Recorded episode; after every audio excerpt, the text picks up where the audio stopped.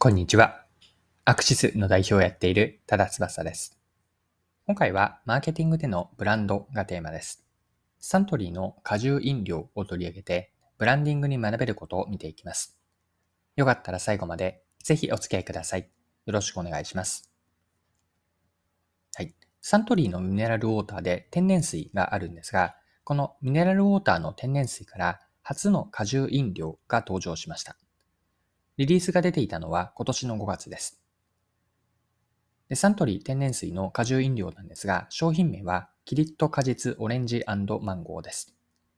オレンジはバレンシア系とマンダリン系の2種類が入っていて、他にもこの飲料の特徴はコロナ禍での健康志向の高まりを背景に、1日で、ごめんなさい、1本で1日分のビタミン C など栄養素が摂取できること、また熱中症対策にもなると謳われています。パッケージには天然水の文字とロゴが入っているように、キリッと果実オレンジマンゴーはミネラルウォーターの天然水から派生させた商品なんです。これはですね、マーケティングで言うところのブランド拡張、もともとの英語ではブランドエクステンションというんですが、ブランドを広げる、まあ、ブランド拡張という、えーと、位置づけになる。これがキリッと果実オレンジマンゴーです。で、ブランド拡張とは何かなんですが、すでに確立しているブランドネームやイメージを利用し、新しいカテゴリーや新商品を出すことなんです。これまで築き上げていた、築き上げてきたブランドという資産を別のカテゴリーのところで活かすと。でこれをやっているのが、このキリッと果実オレンジマンゴーなんですが、ミネラルウォーターの天然水のブランドを活用した商品なんです。でブランド拡張の成功の明暗を分けるのは、新商品のコンセプトやイメージが活用する元のブランドのイメージと合致しているかどうかなんです。新商品でも同じような元々あったそのブランドらしさで統一されていることが大事なんです。もしなんですが、人々が持っている元々のブランドへのイメージとかけ離れた新しい商品だと、新商品は知られたとしても売れないということが起こります。そればかりか、元のブランドイメージを悪化させてブランドという資産を既存させてしまうということすらあり得るんです。この意味において、ブランド拡張というのは、いわば諸刃の諸刃の剣なんです。で、ここで話をキリッと果実オレンジマンゴーに戻していくんですが、ミネラルウォーターの天然水とキリッと果実オレンジマンゴーというのは、イメージでの整合性はあるのかなと。でこれを考えていきたいんですが、二つの商品について人々の持つイメージは同じではない、どこか違うんではないかなというのが今の自分自身の見解ではあるんです。で、元のブランドである天然水へのイメージと新しく出てきたキリッとカリチツオレンジマンゴーで打ち出しているイメージには乖離があると見ています。でまず、サントリーの天然水の方の元々あった方ですね。このブランドイメージについて、これは持論にはなるんですけれども、生活者がサントリー天然水に対して無意識的に求めているのは、南南アルプスにいるような体験をしたいという気持ちなんじゃないかなと。というのも、改めて天然水のボトルを見てみると、ラベルには南アルプスのイメージが視覚的にも文字でもすごく強調されているんですよね。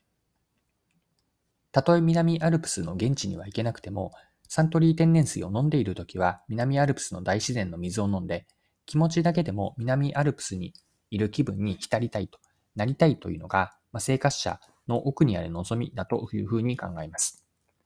表面的には消費者はサントリー天然水を買っているわけなんですが、無意識のレベルではあるものの、南アルプスという大自然の体験を買っているわけなんですね。ここに価値があって、これがサントリー天然水のブランドイメージなんです。では一方のキリッと果実オレンジマンゴーを見てみると、この商品というのは果実感を前面に打ち出しているんですね。オレンジマンゴーと言っているように、パッケージもオレンジと、えっ、ー、と、マンゴーのこうイラストというか、すごく視覚的にも見せています。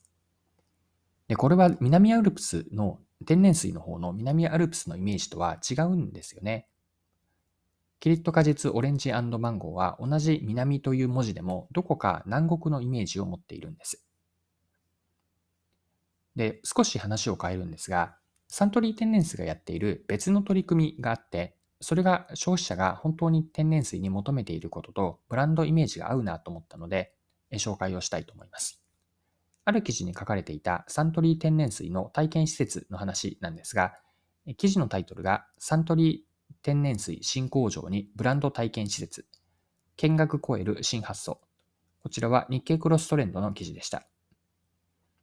施設では製造プロセスの展示とか工場見学、あるいは試飲ができるだけではなくて、周囲の環境も含めてブランド体験ができるんです。ここでいうブランド体験とは、南アルプスでの大自然における体験なんです。では詳しく記事から見ていきましょう。この施設を訪れてまず驚いたのは、駐車場で車を降りたところからブラブランド体験が始まっていること。まず駐車場から工場の入り口に向かう途中の散歩道は、木々に覆われているだけではなく、北アルプスに源流を持つ千川が流れており、千川を望むテラスが設置されている。川のせせらぎを堪能しながら向かうわけだ。すると、今度は大きなコンクリートの壁が現れ、小さな入り口を入ると、中はひんやりとした青い照明でライティングされたトンネル空間になっている。青のトンネルを抜けて散歩道を進むと、サントリー天然水にまつわる展示やオリジナルグッズを販売するショップのある天然水ハウスにたどり着く。千川テラスで都会とは異なる景色を見ながら自然に身を委ねる準備をすると同時に、これから何が始まるんだろうというワクワク感を醸成。青のトンネルで音や光を遮断することで五感を研ぎ澄まし、緑の散歩道で五感を一気に解放するというカスタマージャーニーを描いているという。はい。以上が日経クロストレンドの5月の19日の記事からの引用でした。サントリー天然水のブランドイメージの南アルプスを現地を訪れて体験できるんですよね。ブランドとはお客さんの中、頭の中にある価値イメージなんですが、価値への認識とかイメージ形成は商品に関わるあらゆる体験が一つずつ積み重なって出来上がります。一つずつの一つ一つの良い記憶、良い体験が良い記憶として残って、そのトータル、相対として頭の中にブランド、価値認識が作られるんです。サントリー天然水の新工場は、見学などの体験にとどまらず、ブランドの世界観である南アルプスのまさに中心地で、ブランディングを狙っている興味深い取り組みだと思いました。はい、そろそろクロージングです。今回はサントリー天然水と新商品であるキリッと果実オレンジモンゴを取り上げて、ブランドですね、ブランド学長という観点で見てきました。まあ、最後に内容をまとめておきます。ブランド拡張とは何かなんですが、すでに確立しているブランドネームやイメージを利用し、新しいカテゴリーや新商品を出すこと、ブランドの資産を別のところで活かすというのがブランド拡張です。まあ、成功のポイントは新商品のイメージが元の元のブランドのイメージと合致しているかどうかなんですが、もしブランドイメージとかけ離れた商品だと、新商品はブランド名から知られたとしても売られない。場合によっては元のブランドイメージを悪化させてブランド資産ブランド資産を既存させてしまうなんていうことも可能性としてはゼロではありません。で、ブランドの作り方というのを今回の教訓というか学びとして残しておきたいんですが、ブランドとはそもそもとしてお客さんの頭の中にあるあくまで価値イメージ、相手の頭の中にあるイメージなんですね。で価値への認識とかイメージ形成というのは商品に関わる体験が積み重なってできます。一つ一つの良い体験が記憶として残って、相対として頭の中にブランド、つまり価値イメージや認識、知覚が作られると。これがブランドであって、ブランドの作られ方だと思っています。はい。今回も貴重なお時間を使って最後までお付き合いいただきありがとうございました。それでは今日も素敵な一日にしていきましょう。